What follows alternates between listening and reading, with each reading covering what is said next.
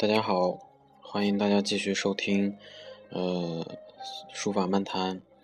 呃，上次呢，给大家讲了一个楷书，呃，在三国时期形成的这样一个小段落。呃，很多朋友留，嗯，就是留言，就是说三国时期的这个书法的这种现状，其实是大家比较陌生的。那我们今天做一个补充类节目，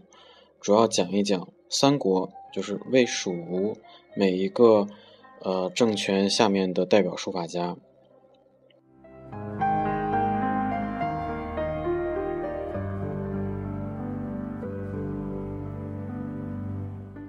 呃，我们先说一下三国里边的魏，也就是曹操帐下的这个书法家代表人物，就是我们上次提到的楷书的鼻祖钟繇。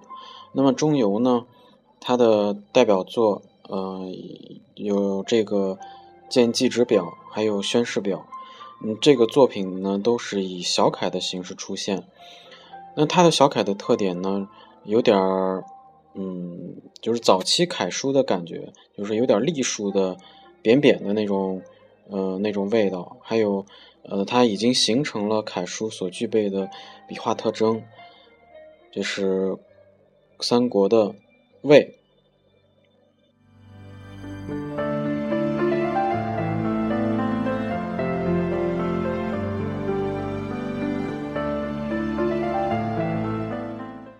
那么蜀国啊，刘备这边的刘备这边呢，就是呃比较呃比较怎么说呢，就是不是特别强吧，在这方面，我们在原呃有一期节目里边提到了张飞。啊，因为张飞呢，还确实有这个记载，说他善这个八分书，而且还有呃，相传的有个叫呃雕斗铭，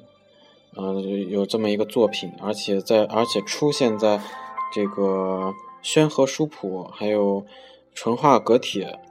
呃这种有有记载，甚至有有这个碑的这种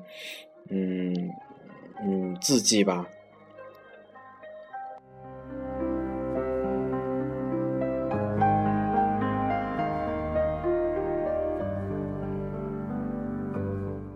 还有一个呢，就是呃吴国，嗯，就孙权这边的。孙权这边呢，我们呃如果学习章草的朋友应该会不太陌生，嗯，比如说那个急救章，就是呃吴国的皇象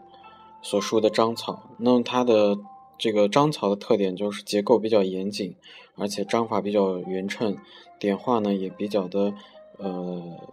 像就是它已经形成了楷书的很多的特征了，这就是呃三国时期每一个政权它有一一个对应的呃书家代表人物吧。